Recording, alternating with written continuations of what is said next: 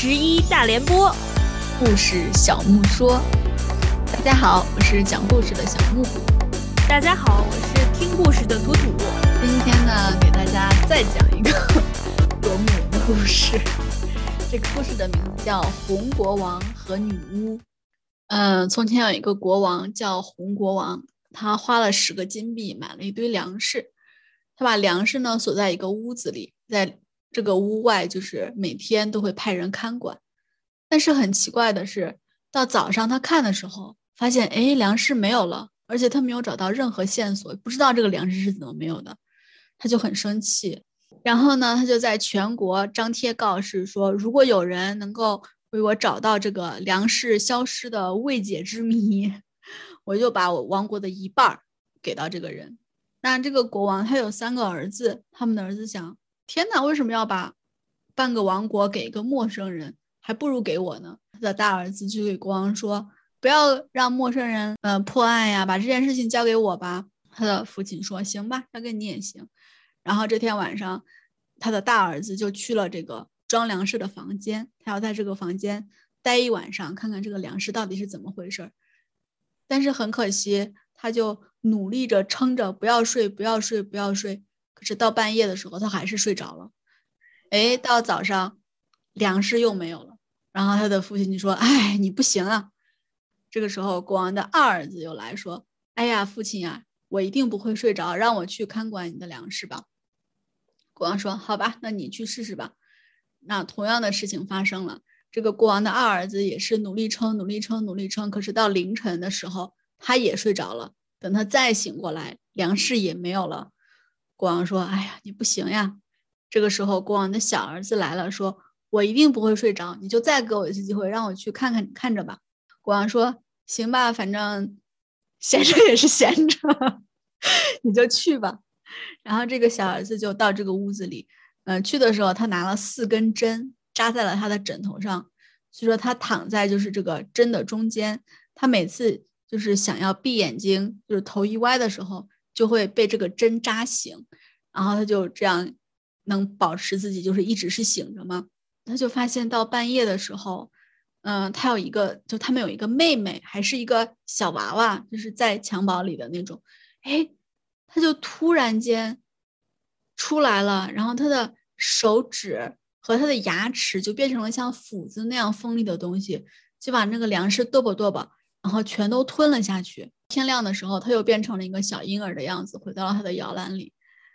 但是因为一夜没睡嘛，然后这个小儿子就都吓傻了。第二天，国王问他说：“嗯，你是不是已经找到了就是这个粮食消失的秘密啊？”他说：“嗯，没有找到，什么都没有看到。但是父亲，请你给我一匹马，还要给我很多很多钱。我要有多远走多远，我要去。”寻找真正的幸福，就国王觉得很莫名其妙，但是他又因为很爱他的儿子们嘛，就想那行吧，就给他准备了一匹快马，还有一袋子的金币。走之前，离开这个国家之前，他就是在一个在城门旁边挖了一个坑，然后把金币全都埋了进去，在这个坑上竖了一个就是石头的十字架作为标记，他就牵着这匹马。一路不知道往哪儿狂奔，跑着跑着跑着跑着跑了很长时间，然后他就到了一个一片森林里面，嗯，遇到了鸟的女王。这个鸟的女王就说：“啊，这个漂亮的小伙子，你要到哪儿去啊？为什么你这么着急赶路？”这个小伙子就说：“我要去找一个地方，这个地方没有衰老，也没有死亡。”鸟的女王就说：“啊，这就是我的地方啊，这个地方没有衰老，也没有死亡。”小伙子说：“真的吗？”女王说：“对呀，除非森林里的所有的树都被砍光，衰老和死亡才会到来。”这个王子说：“啊，那等于是还是会有吗？总有一天，这个衰老和死亡还是会来临嘛？那我不要，这这个不是我要找的地方。”然后他就在那儿住了一晚上，第二天就走了，又走了走啊走啊走，又跑了很多天。又到了一个铜做的宫殿里面，里面有一位公主，非常漂亮。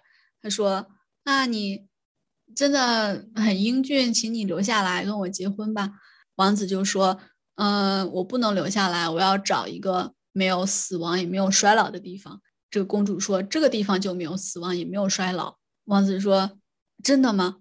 公主就说：“对呀，除非所有的山峰、所有的山都已经倒了，所有的树木都已经死了，死亡才会来临。”这怎么感觉像紫薇跟尔康的故事？对，然后，然后这个王子说：“啊，那不行不行，这不是我要找的地方。”然后他就喂饱了他的马，他就继续继续走，走啊走啊走。这时候。突然，他的马说话了。马说：“哎，主人，你要给我四鞭子，然后给你自己两鞭子。我们要赶紧跑，因为我们来到了悔恨平原。如果如果我们就是有任何的拖延，没有快快的离开的话，就是后悔悔恨就会抓住你，抓住我，也抓住所有的人。所以我们一定要快快的。这个王子就嗯听了马说的话，就。给了这个马四鞭子，给了自己两鞭子，他们就很快的跑，就是逃逃跑了。接下来呢，他们就到了一个小屋子里面，他看到这个小屋子里面有一个小孩子，他才十岁。然后这个小孩子就问王子说：“你在这里干什么呀？”王子就说：“啊，我在找一个没有死亡也没有衰老的地方。”那小孩子就说：“这里就没有死亡也没有衰老，我是风。”这个王子就说：“啊，那好的，那我会住在这里。”我就永远永远也不会离开。他就在那个地方住了好多好多年，然后并且没有变老。风就对他说：“这个地方你可以就是随便随便享乐，你可以去打猎，那边有金山银山，但是你不要到那个悔恨平原去。如果你去了，你就会后悔。”这个王子就没有听话，他在金山和银山玩腻了之后，他就跑到了那个悔恨的平原。结果他一到那个平原，他立刻。就被这个遗憾、遗憾还有这个悲伤所包裹，然后他就一直哭，一直哭，哭的眼睛都肿了。然后他就去找风说：“我要回家了，我想我的父亲了，我想我的国家，想我的家，我不会在这儿多待了。”风说：“不要走，其实你在这儿已经住了一百万年了，可能自己不知道，但是已经过一百万年过去了。你的父亲已经死了，你的家里没有兄弟了，你你你们的王国其实都。”已经不知道在哪儿了，但是呢，这个王子还是非要回家，因为他就后悔他做的事情嘛，所以他非要回家。在路上，他首先经过了那个红座的王宫，那里面就只剩下一棵树了，他就把它砍掉了。然后那个公主就忽然间变老，然后死了。这个王子就把公主埋葬，继续往前走，又走到了森林里，看到了那个鸟的王后。这时候森林里也只剩了一根树枝了，他就把它砍掉。然后这个王后，王后也死了，死之前。鸟的王后对也死了。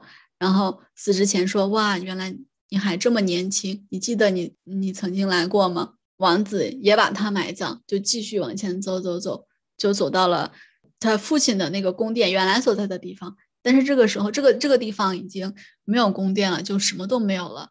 然后他就说：“哇，神啊，你真的是太太强大了。”他还记得他就是父亲那个宫殿里有一口井嘛，他就到那个井边去。啊，这时候他的那个小妹妹就是吃粮食的那个小妹妹，其实她是个女巫。然后她见到他说：“哈，我等你很久了，我现在要吃掉你。”这个，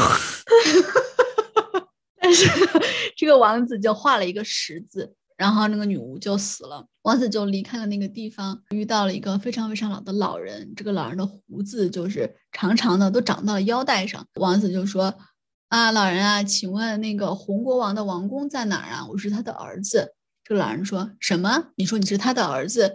可是我父亲的父亲的父亲的父亲的父亲的父亲的父亲曾经听说过。关于红国王的事情，但是现在这么多年过去了，他的城市都已经不复存在了。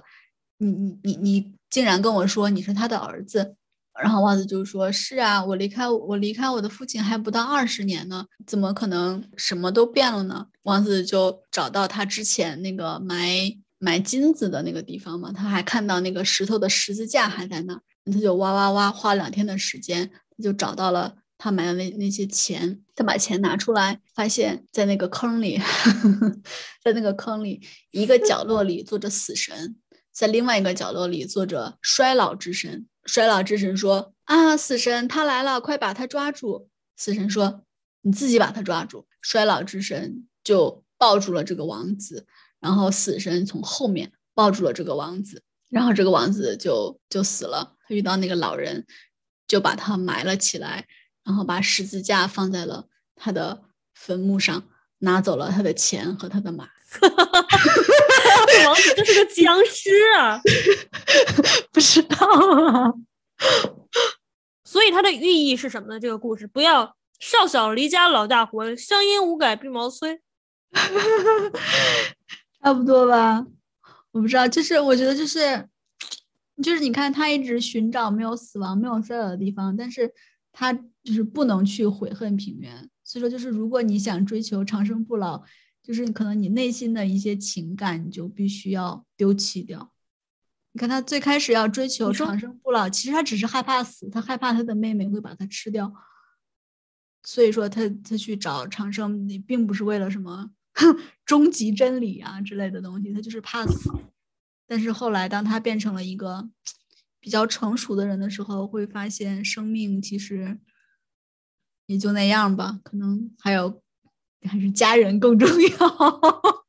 所以他这个人想法很有问题！他竟然害怕他妹妹把他吃掉，他把他妹妹干掉不就得了？不是，应该是干不掉吧？他妹妹还是个小婴儿，他的就应该是看他亲眼看到这个小婴儿的手和牙齿变成了什么斧头啊、锯子啊。他应该从来没有见过这种东西，可能觉得他妹妹是个妖怪吧。但是他妹妹反正是个女巫，就是就觉得自己肯定搞不定他。嗯，好吧，这个故事，罗姆人的故事就都好好神奇。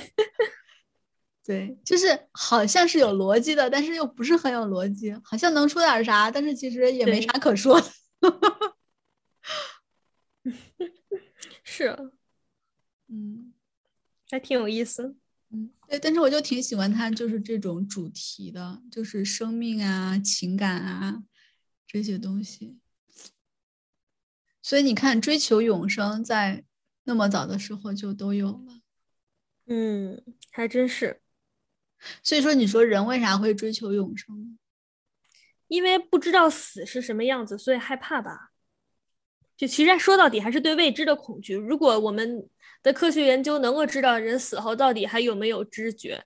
就还还有没有灵魂啊？就这些事情，如果能研究透的话，大家知道死了以后会发生什么，大家也就不会害怕了。